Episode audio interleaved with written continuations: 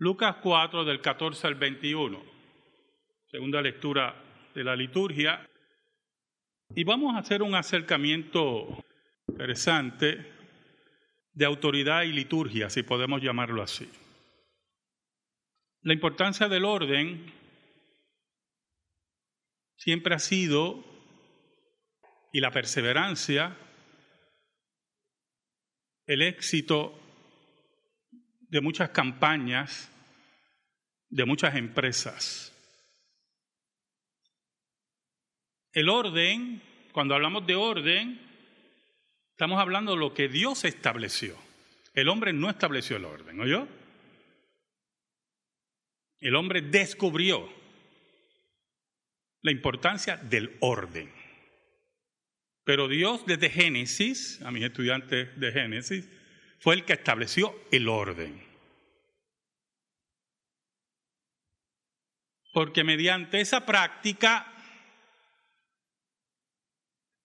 podemos administrar mejor nuestros asuntos, nuestras familias, nuestros negocios, nuestra salud, en todos los aspectos.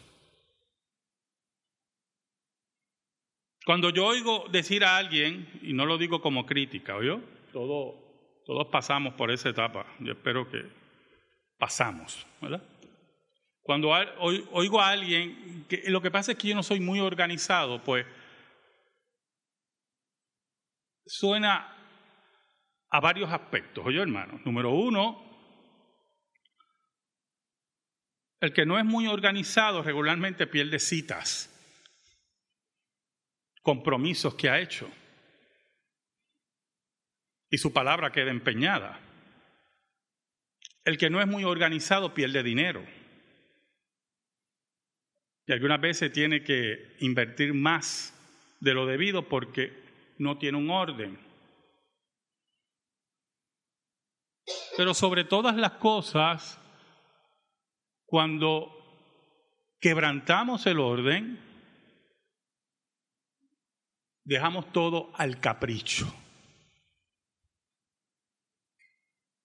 Y el capricho siempre va a estar prejuiciado, ¿oyó?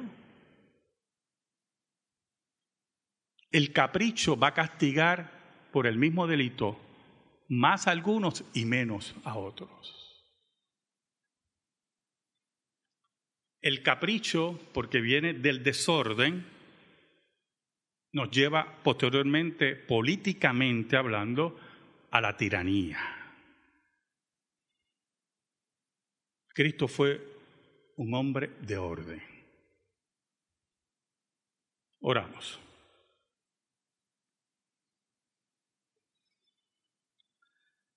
Te damos gracias, Señor. Dios bueno y Dios verdadero. porque tu misericordia que no entendemos nos cubre gracias a los méritos de Cristo. Y algunos pueden decir, pero la entendemos porque es por los méritos de Cristo. Señor, lo que no entendemos cómo nos amaste tanto cuando éramos tan rebeldes y tan blasfemos. Escóndenos bajo la sombra de la cruz y que tu nombre sea proclamado. En el nombre de Jesús oramos. Amén. Amén. El versículo 14 dice, y Jesús volvió en el poder del Espíritu a Galilea y se difundió su fama por toda la tierra de alrededor y enseñaba en las sinagogas de ellos y era glorificado por todos. El informe de Lucas es un informe positivo sobre Jesús. ¿Qué queremos decir con eso? Porque si usted sigue leyendo a Lucas, no todo fue positivo para Jesús. Por lo tanto, lo que nos está diciendo es que iniciando su ministerio público, Jesús fue querido por el pueblo. Fue alabado por el pueblo. Fue señalado por bien por el pueblo. Ahora, ¿por qué Jesús inició ese ministerio ahí? Jesús ya tenía 30 años, ¿por qué no empezó antes? A los 25, a los 20 años, como hacen algunos. Porque Jesús era un hombre de orden. Y por lo tanto, no había llegado la hora de mostrarse. No había llegado la hora de su bautismo no había recibido la bendición del Espíritu Santo sobre él. No había pasado las pruebas de las tentaciones con el diablo, donde Jesús vence, donde Israel no venció. Por eso los 40 días de ayuno, tipología de los 40 años de Israel en el desierto, donde Israel fracasa y Jesús vence. Por eso Jesús es el Israel corporativo, que cumple la ley. Por lo tanto, todo tiene su orden y todo tiene su tiempo. Y nosotros como creyentes tenemos que entender eso, que todo tiene su orden y todo tiene su tiempo. Y aunque todos, no voy a decir todos, su pastor puede ser desesperado en algunas cosas, tarde o temprano sufre las consecuencias. Y usted también las va a sufrir si no sigue un orden. Dios es un Dios de orden. Por lo tanto, llegó la hora en que Jesús predicara el Evangelio y se manifestaba su poder porque venía de parte de la bendición del Espíritu Santo y su fama se difunde en el orden que Dios había establecido en la profecía en el momento que Dios había establecido en el decreto. Dios nunca llega tarde ni llega temprano, llega a tiempo. Nosotros somos los que llegamos tarde. Nosotros somos los que llegamos temprano. De ahí vemos, por lo tanto, que se movía a las sinagogas a enseñar. Y si usted lee el versículo 15, dice que vino a Nazaret donde se había criado y en el día de reposo, sábado, entró en la sinagoga conforme a su costumbre y se levantó a leer. Aquí hay elementos muy importantes litúrgicos y de vida práctica espiritual.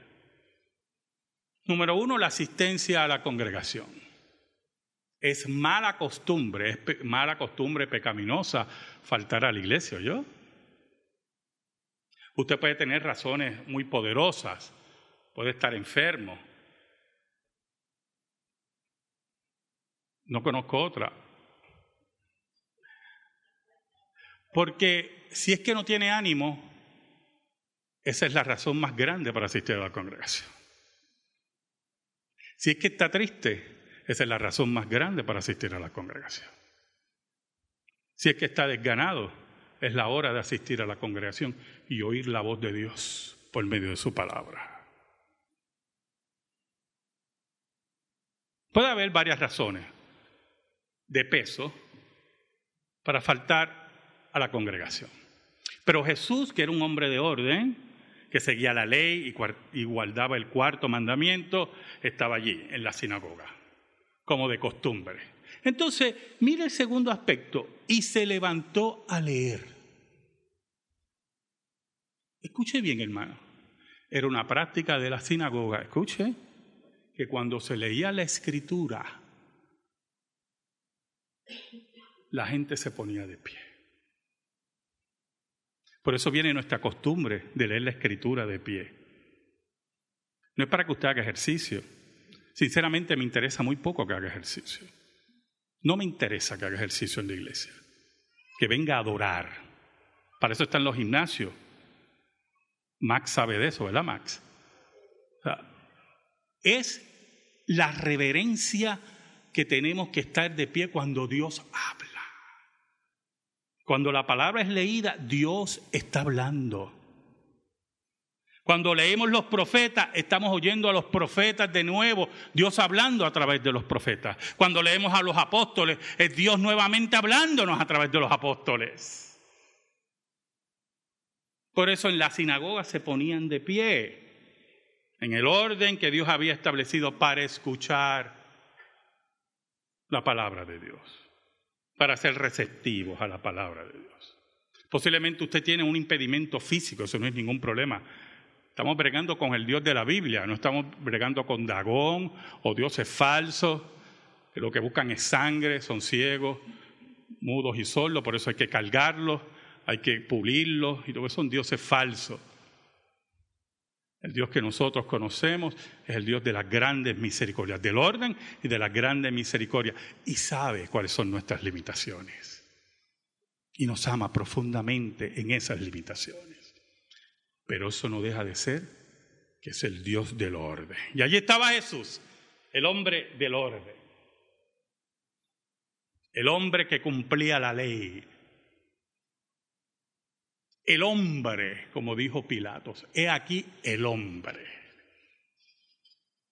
Oiga, por eso es que usted ve, cuando leímos, cuando nuestra hermana leyó Nehemías, que cuando se iba a leer la, ley, en ese momento, ¿verdad? En Nemías, dice que se puso un púlpito de madera para que la gente escuchara la palabra de Dios.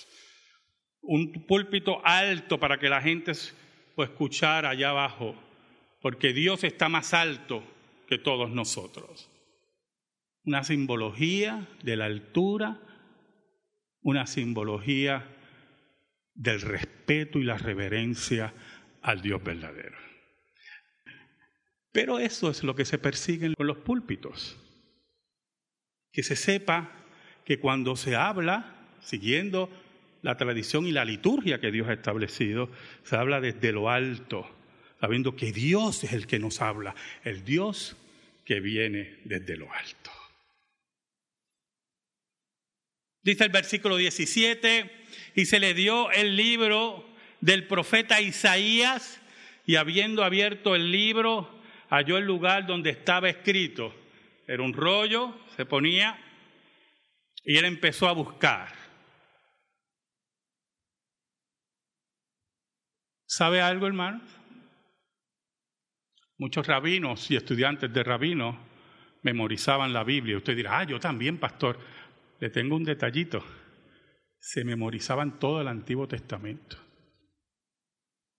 Todo el Antiguo Testamento, incluyendo las genealogías, incluyendo los números, los cálculos, las medidas. Era un ejercicio increíble la memorización. Recuerda que son épocas donde no tenemos estas cosas que no han hecho casi torpes, son los teléfonos celulares, las fotocopias, los fax. Oiga, hermano, y, se lo digo por mí, no lo estoy diciendo por usted. Yo, aquí el torpe soy yo, ¿ok? Porque yo me sabía los números de teléfono de todos ustedes de memoria. Pero como ahora los tengo en esta cosa del anticristo que se llama el celular, me dicen el número. Los otros días me preguntaron el número de mi hija y yo no lo sé de memoria, hermano. Y me preocupé, sinceramente, porque puede haber emergencia que se le apaga el celular y su vida pende de un hilo.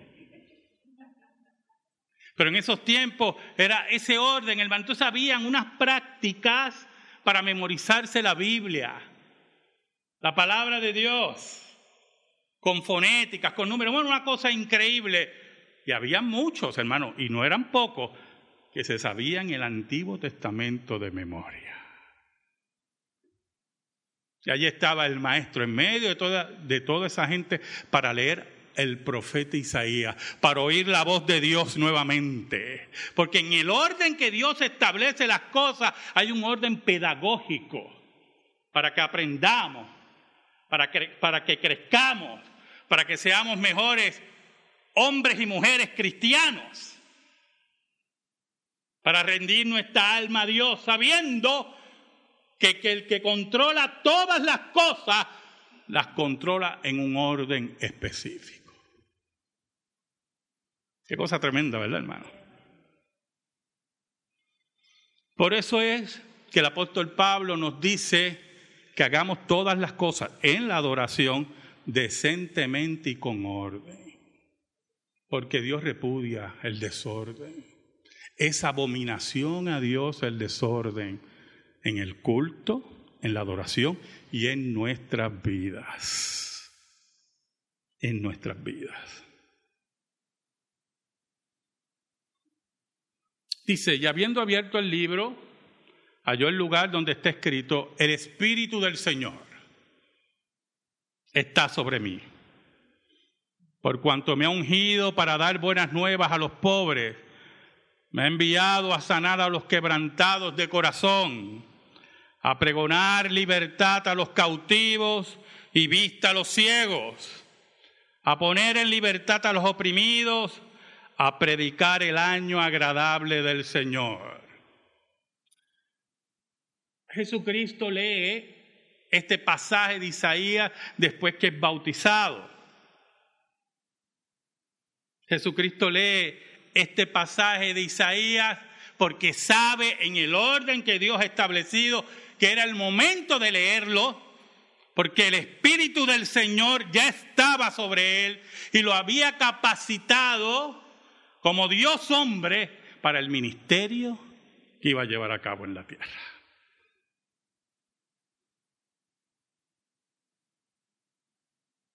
Era el Cristo. Por eso el pasaje dice, por cuanto me ha ungido. Cristo significa ungido. El, el ungido. ¿Sabe? Hace como, bueno, hace unos meses atrás, me enviaron un video de una iglesia, bueno, no, eh, iglesia yo creo que, de una secta, donde estaban esperando al líder de la secta.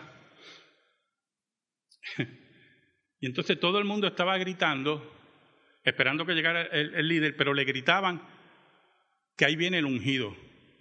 El ungido. Entonces yo, yo miraba, yo, pero. Entonces pensaban ustedes, sinceramente, hermano, y tú, tú puedes imaginar mi iglesia, yo llegando, el ungido. ¿Qué, qué estupidez es? Y llegó un caballero que no aguanta un empujón, que si tiene la capacidad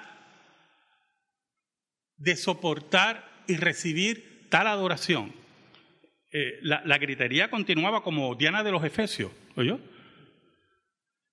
Y seguían el ungido y él entrando, una persona que ha perdido la capacidad total de la espiritualidad bíblica y del orden bíblico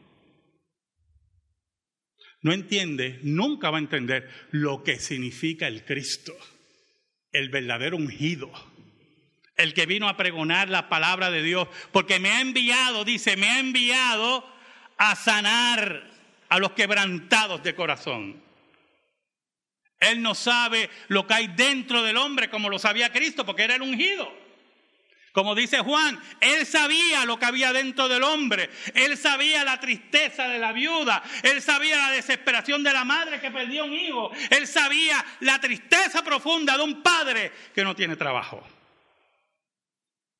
Venía a sanar ese corazón quebrantado. Venía a buscar a aquellos que tenían una interrogante profunda de una decisión importante de tomar. Venía a buscar a aquellos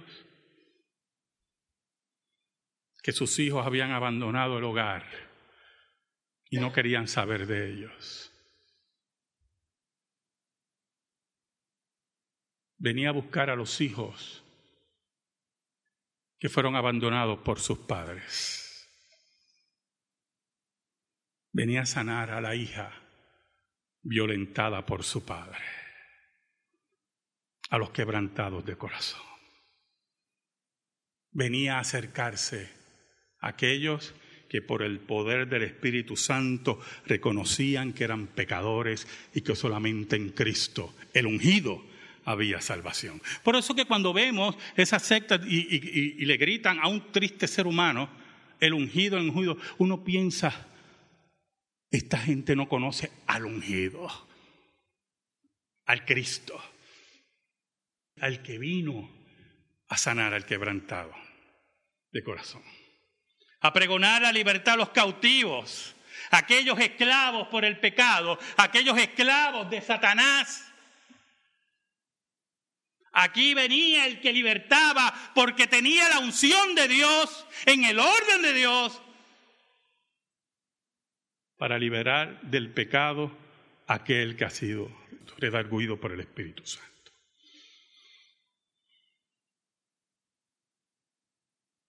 Dale vista a los ciegos. Es interesante en el contexto que está esa palabra ciegos. Porque si usted ve, si usted ve, todo el pasaje nunca menciona una sanidad divina.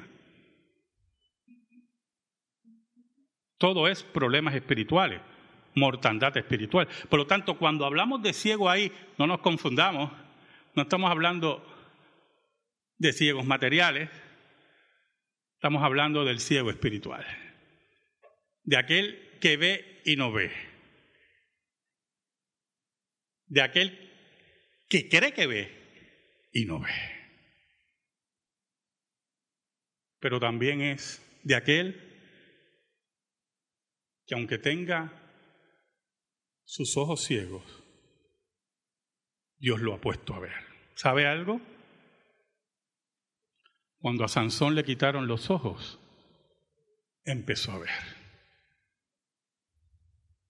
Es hora muchas veces que se nos quiten los ojos de muchas cosas en la vida.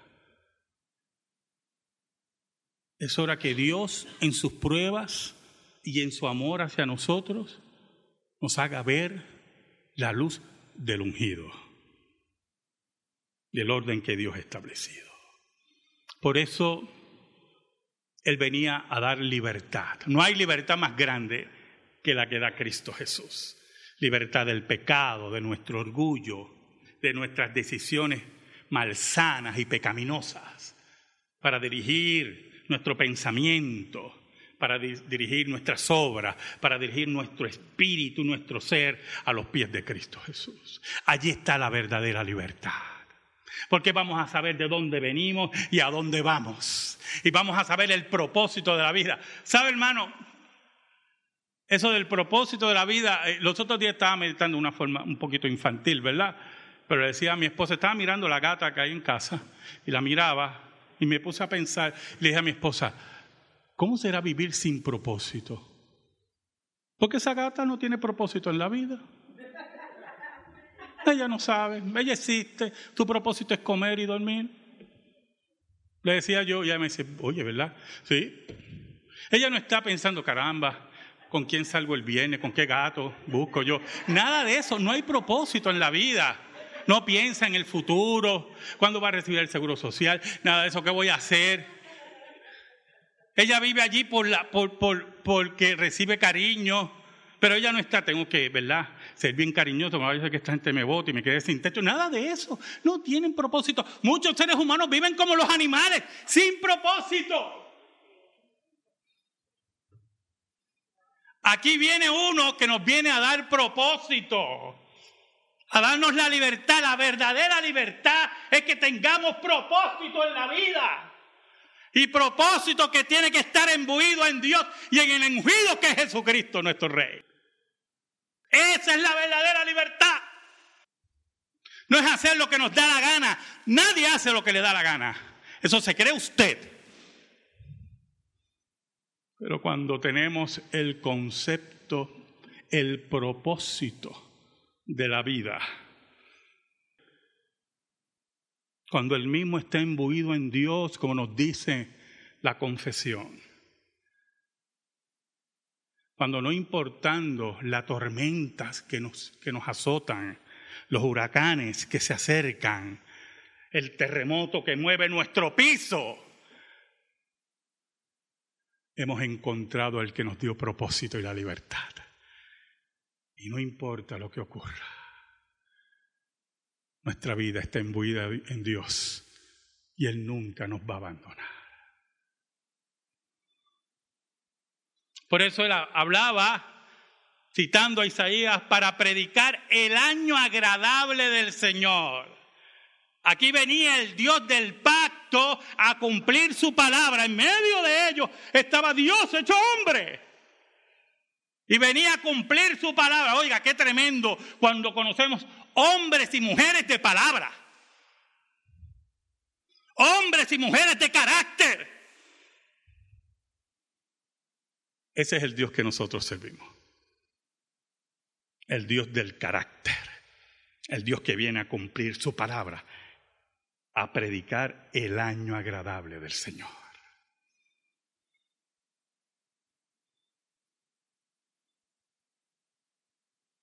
El versículo 20 dice de la siguiente forma. Y enrollando el libro, lo ve que era un, pergamino, lo dio al ministro y se sentó. Eso es un fenómeno importante litúrgico. Cuando se enseñaba en la sinagoga, se enseñaba sentado. ¿Sabe por qué? Porque usted se ponía de pie para oír a Dios cuando se leía la palabra. Pero cuando usted enseñaba, usted tenía que manifestar que usted era un pecador y tenía que estar en estado de humillación. Y por eso se sentaban a enseñar.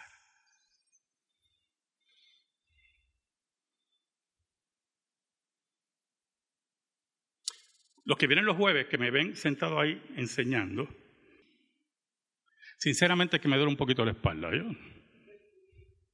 Regularmente yo enseñaba, daba estudios bíblicos de pie. Y no por orgullo ni nada, no había un elemento eh, antilitúrgico bíblico. Y no porque me gustaba ver sus caras, regularmente los profesores enseñan de pie, para ver también las expresiones de los estudiantes para ver quién no entiende y alguna vez se nos atreve a hacer la pregunta, pero usted percibe, dice, tú tienes una pregunta. Pero en la sinagoga se enseñaba sentado. Era la hora de humillarse. Voy a enseñar la palabra. Tengo que hacerlo en humillación, porque es una alta responsabilidad enseñar la palabra. Por eso cuando usted escucha por la radio, por la televisión, gente irresponsable con la palabra, a usted, bueno, por lo menos a mí, me da un coraje tremendo. Porque son personas que no estudian el texto y quieren imponerle al texto sus intereses. No son humildes ante el texto. No se sientan como el Cristo a enseñar la palabra. Y lo interesante, que era un aspecto litúrgico de humillación, y Dios, que estaba allí, el creador de la palabra que estaba allí se siente a enseñar. Oiga, el versículo dice, y los ojos de todos en la sinagoga estaban fijos en él. Hay un fenómeno para eso que está en el contexto que vamos a seguir la semana que viene. Pero estamos hablando del hijo del carpintero. Estamos hablando de aquel que se crió entre ellos. Estamos hablando de aquel que ellos vieron crecer. Y de momento aparece allí con enseñanza poderosa y se sienta. Y todo el mundo estaba atento. ¿Qué nos dirá el hijo del carpintero? En este hermoso orden que Dios ha puesto para que aprendamos. ¿Qué nos dirá el hijo del carpintero? ¿Sabe? El versículo 21 dice, y comenzó a decirles, hoy, hoy, se ha cumplido esta escritura delante de vosotros. ¿Qué nos viene a decir el carpintero? ¿Qué nos viene a decir este que lo vimos crecer entre nosotros? ¿Qué nos viene a decir este que ha seguido el orden establecido por Dios? ¿Sabe qué le vino a decir? Lo que hoy yo te digo. Hoy, hermano, como ayer, la palabra se sigue cumpliendo en Cristo Jesús. Y sin Cristo Jesús no tienes propósito en la vida. Amén. Gracias te damos, Señor. Y te pedimos, Señor, en el nombre de Jesús, que esa palabra esté sembrada en nuestra vida y en nuestro corazón. Por Cristo Jesús. Amén. Amén. Estamos en silencio, hermano.